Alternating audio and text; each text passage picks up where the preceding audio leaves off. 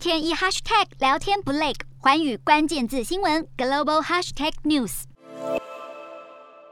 南韩在十二号通报单日新增二十一万例，并且发现了亚洲第一起新冠病毒 XL 变异株个案。患者已经接种三剂疫苗，目前是无症状。XL 就像 X1 变异株是 Omicron 亚变种的重组形态。虽然新变异株不断出现，南韩当局已经摩拳擦掌，要再进一步放宽防疫。从整体数据来看，南韩疫情的确在缓慢降温。当局会在本周公布新的后 Omicron 计划，民众在户外有可能不再需要佩戴口罩。与南韩隔海相望的日本，则是在十一号发现了境内第一起 X。X1 个案，患者是一名二十六岁女性，为无症状感染，具有美国旅游史。关于 X1 变异株的资讯也还掌握不完全。WHO 初步判定 X1 比目前传染力最强的 BA2 还要更会传染。英国政府也提出警告，全球疫情不见得会随着病毒演变就慢慢消退，下一个新冠变种可能会更糟糕。研究人员不断喊话，就是要全球各国都做好心理准备。